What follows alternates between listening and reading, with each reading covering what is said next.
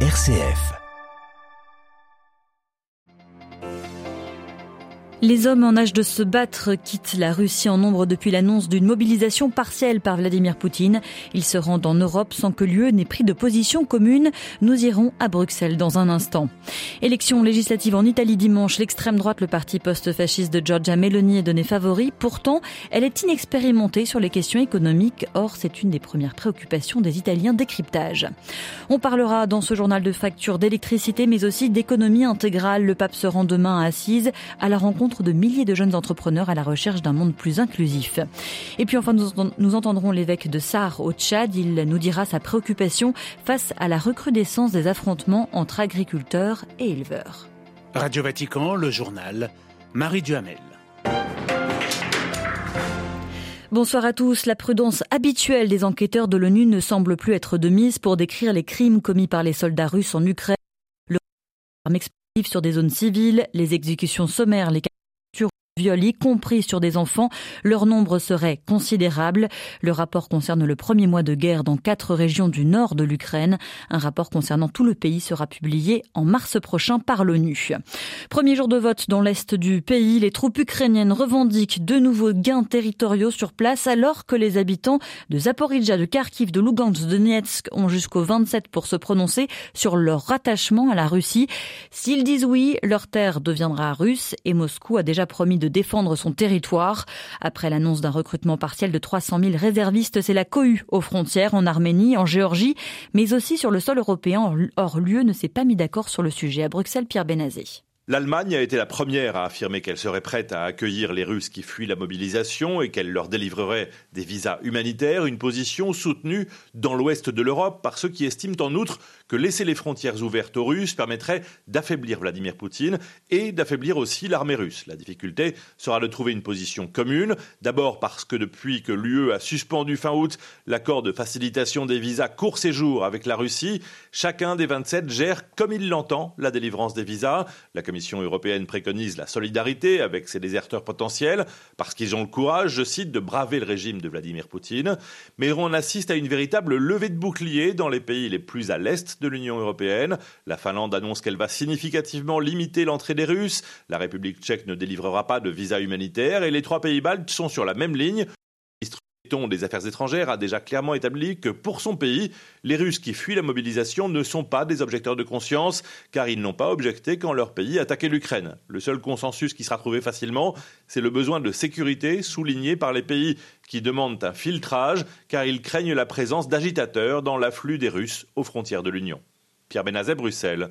RFI pour Radio Vatican. Et avec la guerre en Ukraine, une flambée des prix de l'énergie, le Danemark promet de réduire drastiquement les taxes sur l'électricité dans le cadre d'une aide d'hiver présentée aujourd'hui.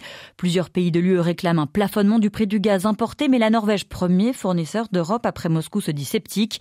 Dans un souci de diversification, la Pologne, très dépendante du gaz russe, vient de passer un contrat justement avec le géant norvégien Equinor, un contrat sur 10 ans. En Grande-Bretagne, l'annonce seule du gel du coût de l'énergie pour les particuliers et les entreprises a provoqué la chute de la livre sous le seuil symbolique de 1,10 dollars, une première en 37 ans. Le plan détaillé aujourd'hui par le nouveau gouvernement britannique pour renouer avec la croissance inquiète donc les investisseurs.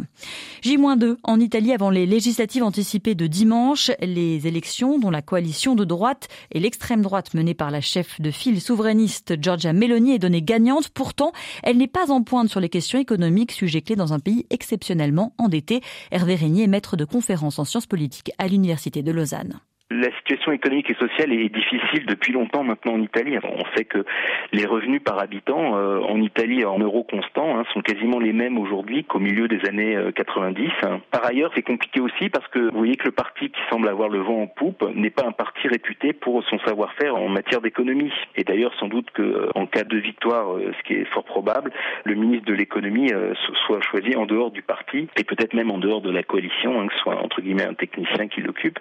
Donc c'est assez fascinant parce que le thème du pouvoir d'achat domine cette campagne de l'économie, de la crise énergétique, etc., etc. Et pourtant, le parti qui va en bénéficier en quelque sorte n'est pas du tout réputé et à juste raison hein, pour ses compétences dans le domaine. Et d'ailleurs, ne l'a pas particulièrement mis en avant. Il y a un pourcentage élevé qui va se traduire beaucoup plus facilement en siège. Hein. Et d'ailleurs, un, des suspens qu'il reste à cette élection, c'est de savoir si cette coalition obtiendra les deux tiers des sièges dans les deux chambres, auquel cas les réformes constitutionnelles seraient beaucoup plus faciles, et notamment une tournure présidentialiste du régime italien. Hervé Régnier de l'Université de Lausanne en Suisse. Il sera question d'économie, mais selon François, demain à Assise, dix jours à peine après son voyage au Kazakhstan, le Saint-Père se déplace à nouveau, cette fois-ci pour se rendre en Ombrie à l'occasion de l'économie de François, justement, un rassemblement qui implique des jeunes du monde entier, Adélaïde Patrignani, à la recherche d'une économie plus inclusive. Tout à fait, Marie. Venus de 120 pays, ils sont environ un millier depuis jeudi dans la célèbre ville d'Ombrie. Jeunes économistes, entrepreneurs et chefs d'entreprise de moins de 35 ans, avec un objectif, repenser l'économie en lui donnant un visage plus humain et deux principales sources d'inspiration, Laudato Si et Fratelli Tutti, les encycliques du pape François. Un souverain pontife qui est lui-même à l'origine de cette initiative. Il avait envoyé une invitation le 1er mai 2019 à ces jeunes du monde entier pour qu'ils amorcent un changement radical de l'économie. Un sujet crucial, comme l'a récemment rappelé l'évêque d'Assise, monseigneur Domenico Sorrentino. Ce n'est qu'en construisant une économie de partage plus attentive à l'homme qu'à l'argent que nous pourrons jeter les bases de la construction d'un monde moins déséquilibré et moins exposé aux tensions, aux conflits et aux guerres. Alors nul doute que l'enjeu compte aux yeux du pape qui arrivera demain vers 9h30 dans la cité de Saint-François. Il prononcera un discours, il écoutera le témoignage de huit jeunes, puis lira et signera le pacte d'assises, un événement que vous pourrez suivre en direct sur notre site internet vaticannews.va et sur nos réseaux sociaux. Merci Adélaïde Patrignani. Pour un monde plus juste et plus respectueux de la création, menacé par la montée des eaux, le Vanuatu refuse de payer les frais d'un monde dépendant aux énergies fossiles. À la tribune de l'ONU, le président de l'État insulaire a réclamé tout à l'heure un traité de non-prolifération des énergies fossiles. Il est le premier État-nation à soutenir l'initiative déjà plébiscitée par plusieurs dizaines de villes, de régions dans le monde, mais aussi par le Saint-Siège. À la tribune de l'ONU lors de l'Assemblée générale, prise de parole aussi tout à l'heure du président de l'autorité palestinienne, Mahmoud Abbas, a estimé qu'Israël n'était plus un partenaire pour la paix, qu'il n'était plus question de discussion possible, car son interlocuteur mettait à mal de façon préméditée et délibérée la solution à deux États. Israël veut selon lui imposer le statu quo par la force. Au Tchad, des affrontements entre agriculteurs et éleveurs ont eu lieu la semaine passée dans le département de l'Akiro, au sud du pays. Affrontements qui ont fait une dizaine de morts et une vingtaine de blessés. Monseigneur Miguel Sébastien a fait une descente dans cette zone pour une visite pastorale afin de mieux s'enquérir de la situation. L'évêque du diocèse de Sahar a dressé un tableau sombre de cet énième conflit semblant dans sa circonscription ecclésiale et lance un appel pressant à la justice et à la vérité. On l'écoute. Une fois de plus, le sang a été versé sur notre terre. Des innocents sont morts par la méchanceté de certaines personnes armées. Il y a eu dévastation des champs, des cultivateurs, ce qui va s'ajouter encore à la famine provoquée par les inondations. Il y a eu destruction de biens d'une population qui vit déjà dans la pauvreté. Dieu entend les cris du malheureux et il fera un jour justice. Je lance un appel à ceux qui détiennent l'autorité dans notre pays et dans notre province, les autorités administratives et judiciaires en particulier. Je leur demande de dire la vérité sur ce qui s'est passé. En plus de cet appel à la vérité, je lance un appel à la justice. Sans justice, nous ne pourrons jamais arriver à la paix. Finalement, je lance un appel à la solidarité vis-à-vis -vis des gens qui souffrent, qui ont perdu des parents, et des biens matériels.